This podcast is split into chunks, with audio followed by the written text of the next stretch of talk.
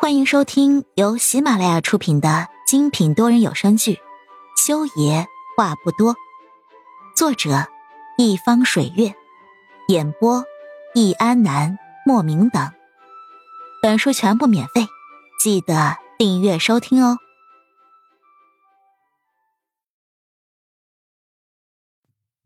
第八十二集，裴母修这句话落下之后，病房里。瞬间安静的，连一根针落地的声音都能够被清清楚楚的听到。阿英急忙垂下脑袋：“老大，呃，这件事情，其实我这边还有一份当年街头的小报纸刊登的一篇文章。我问你，何眼知不知道？”裴母修怒了，对着阿英吼了一句。阿英赶紧摇头，解释道：“老大，呃，这个是何燕小姐并不知情，据我的调查。”当年云家人将何言保护的很好，云宝路跟大公子之间的事情，何言也仅仅知道他们在发展男女朋友关系。下去。阿银的这番话像是给裴母修吃了定心丸一样，他松了一口气，一瞬间仿佛觉得这件事如果何言不知情就可以了，只要他不知情，情况就还不至于那么糟。老大，我这里还有一份报纸。阿英正要从公文包里掏出报纸，继续跟裴木修说的时候，裴木修放在沙发边上的医用传呼机突然发出了叫声，叫声短促。阿英在医院待过一段时间，知道这是蓝色警报，是病人病危的时候才会发出的这种警报。这种警报能通知到裴木修的传呼机里面，表示是裴木修的病人出现了紧急情况。裴木修的病人，那不就是裴老爷子的战友吗？还没等阿银反应过来要说些什么的时候，裴木修已经一把掀开身上的毛毯，单腿撑着身子从沙发上一蹦就蹦到了轮椅上。站在门口的护士赶紧进来推他下楼。一瞬间，整个病房里就只剩下阿银跟他从公文包里抓出来的一半的报纸。报纸有些年代了，二十几年前的街头小报，在某一个不起眼的角落，有这样一篇文章，标题露骨显眼。在那个保守又放荡的年代，却没有掀起一丝波澜。平城大学风流史，裴家大少深陷强奸风波门，女主系云教授之女云宝路。人民医院，何影的病房里。秋日的午后，何影将玩累了睡着的裴丽丽放在了病床上之后，又去一边的沙发上拿过了一条毯子盖在了她的身上。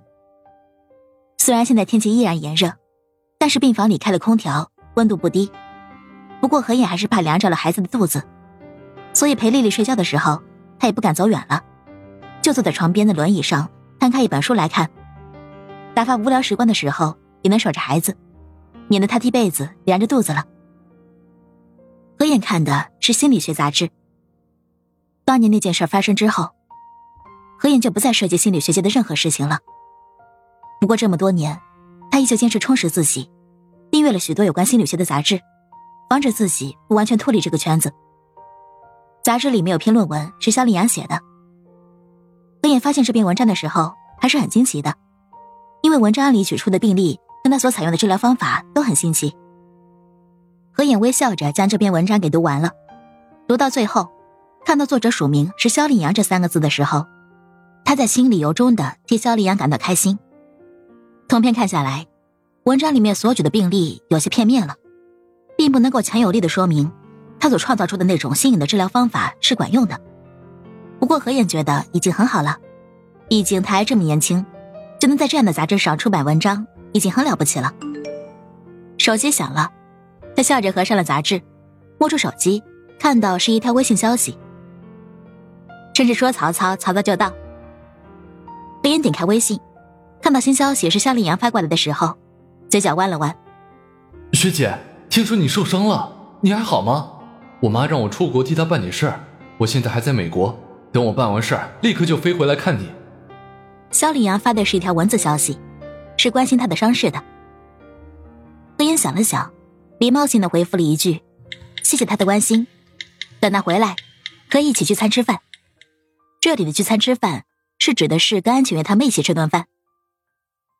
但是肖令阳那边看到“一起吃饭”这四个字的时候，却并不是这么想的。他看到这条回复的时候，人正在美国西雅图的游轮上面。凌晨的西雅图尚未苏醒，他靠在游斗的边缘，手颤的回复何妍的消息，编辑了无数条消息，却又删掉，因为他知道，任何的文字都不能够表达他内心的狂喜。何妍竟然主动约他吃饭了，他也不能够落后的，等他回国吧，等他回国，他一定要向何妍求婚。认定了心里这个想法之后，肖丽阳最终什么都没有回复。收起手机之后，心中暗下决心：回国之后，一定要把何影追到手。不过何影在大洋的这边，可不知道网络后面的肖丽阳，因为他的一条回复，已经想好了要给他什么样的婚礼了。他回复了肖丽阳之后，也没有刻意的去等待回复，而是点开了微信的朋友圈，一条一条的刷起了朋友圈。他手机微信上的好友很多，这么多年经历了许多事儿，唯一留下的就是微信上这群好像永远都不会再联系的朋友了。